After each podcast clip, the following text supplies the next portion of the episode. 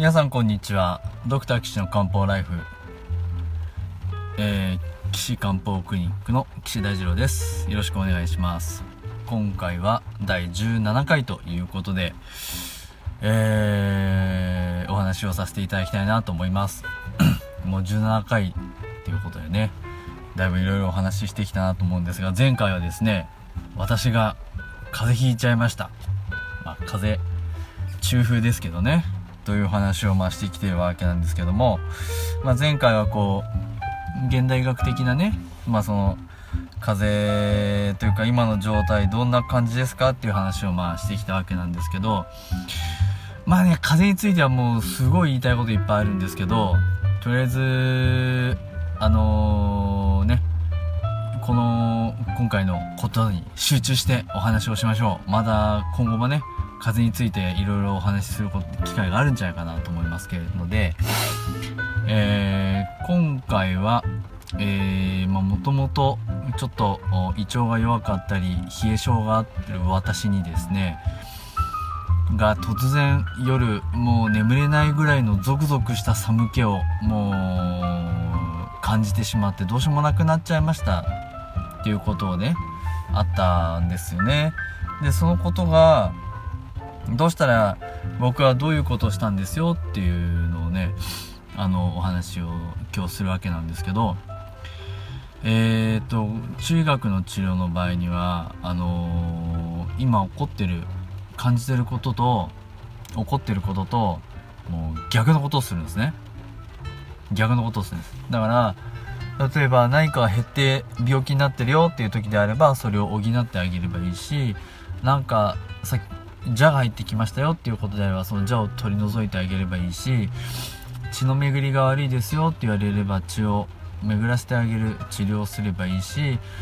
えー、心臓心のね心の気が減っている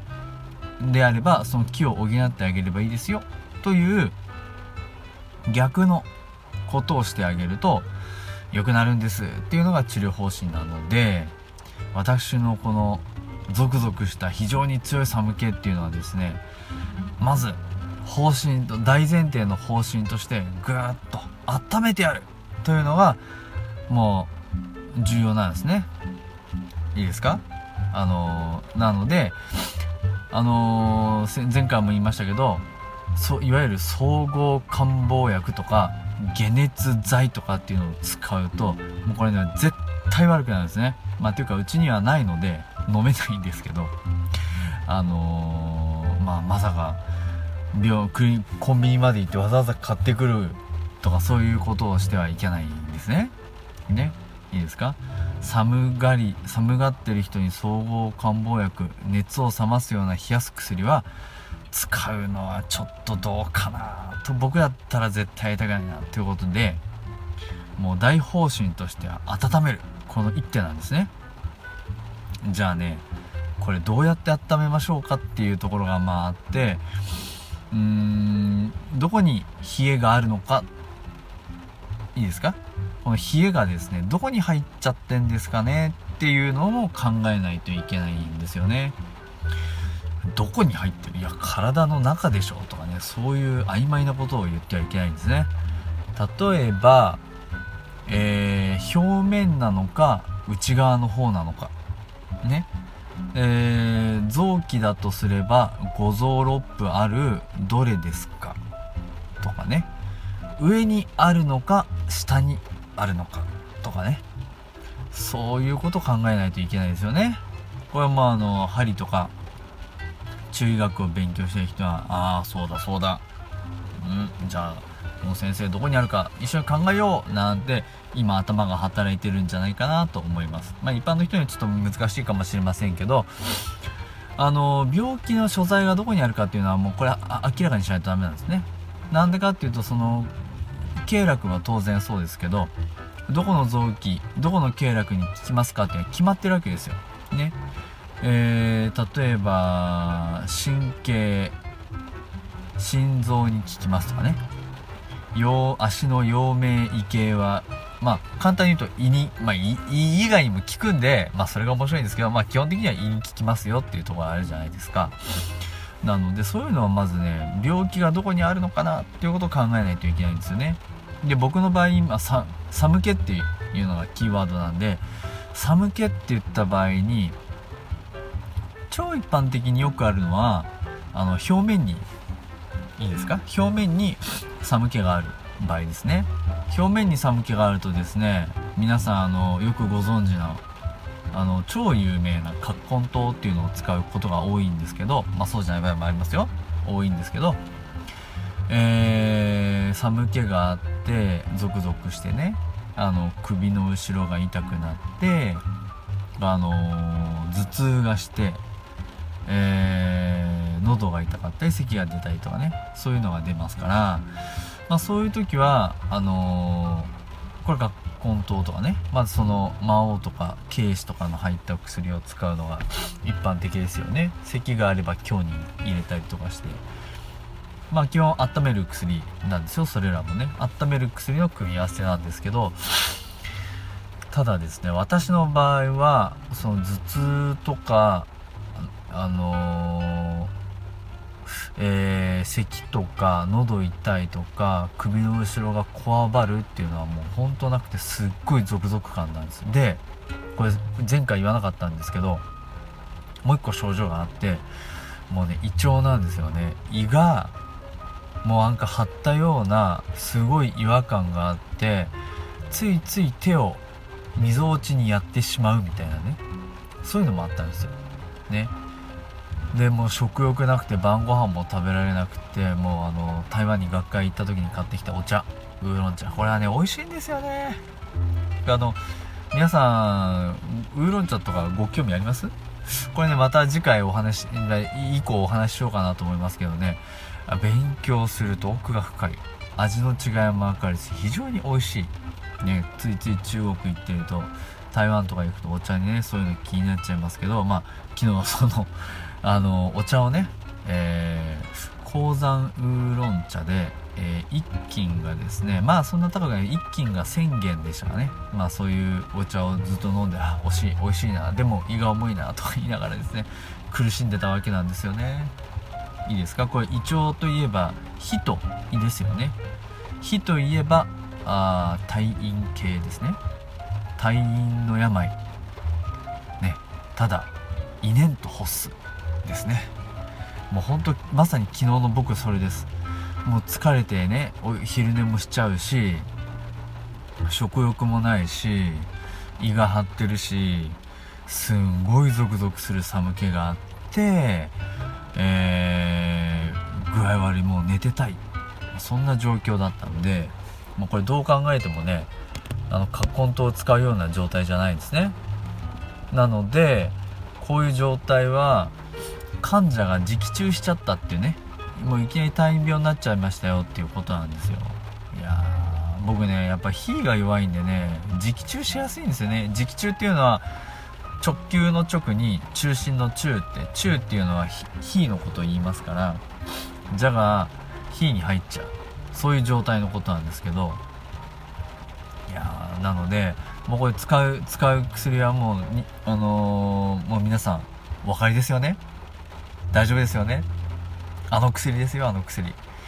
僕あの5年前にも同じような症状が実はあったんですよ。あのー、えー、もうねほんと急にゾクゾクゾクゾクするような寒気が出てきて寒いからこたつ入りますこたつ入っても良くなりませんっていう状態ねでそういう時にですね僕のうちにはその薬がなかったんですよ昨日なので、これはね、どうしようもないと思って、まず何したかっていうと、温めました。どうやって温めたかっていうと、こたつね、いいんですけど、こたつ結構表面的なんですよね、赤外線。中の方まで温めないんで、どもうしょうがないんで、湯船熱くして風呂に入りました。湯船に浸かって、もう胃の辺りがじわっと暖かくなるまで、もうずっと入ってたんですね。うん。もうこれ。温めるよくね風邪の人をねお風呂入っちゃいけませんなんていうのはよく聞きますけどあれねちょっとそれをそのまま鵜呑みにするべきではないと思って寒い時は温めるってことは必要ですから場合によってはねお風呂入った方がいいですね。でお風呂入って十分温まったらですねあのー、本当ね薬がないんですよ。しょうがないんで。なので今度はお灸があるんですね。不思議と。お灸をですね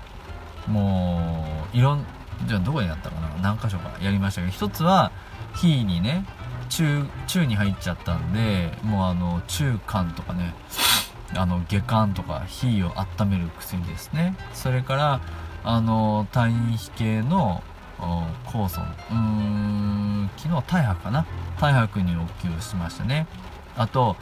蛇が入る時ってやっぱりね風紋とか風地とか大切だと思うんですね。まあそこ太陽膀胱系であれなんですけどでそこにも両方お灸してね。もう風地夫婦風紋ですね。風紋風紋って結構あの手が届きにくいんですよね。首を曲げた時に一番出っ張るのは第7頸椎でその下が第1第2胸椎の極突起。で第2と第3の間の高さなんですよ。でなかなか手が届かなくて火がついた関節球千年球なんですけど千年球をギューッとこうやってね後ろ持っていくとなかなかこう難しいみたいな。でしかもすげえ冷えてるからお灸1個じゃ全然温まんなくて2個3個2層3層っていうねあのー、書くんですけどそのお灸をいっぱいしてなんとか温まったんですけどでもねまあ冷えるんですよ。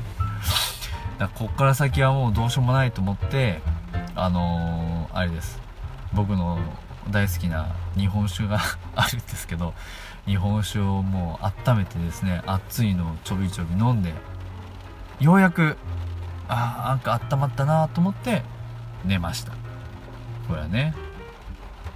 わかります？大変だったんですよゆうべ。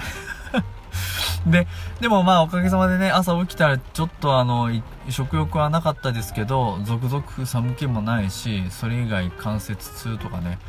あの、どっか辛いなっていうのもなかったんで、ああ、キーベあれやっといてよかったな、なんて思いながらね、あのー、今日この話をすることにしました。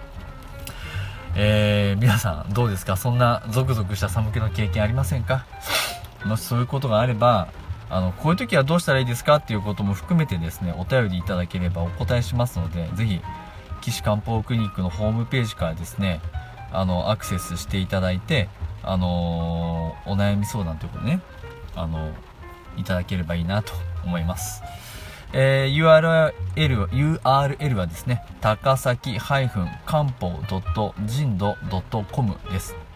takasaki-kanpo.jimdo.com です。えー、ということですね、今回は私の風邪をひいたお話をさせていただきました。それでは皆さんまた次回もお会いしましょう。さようなら。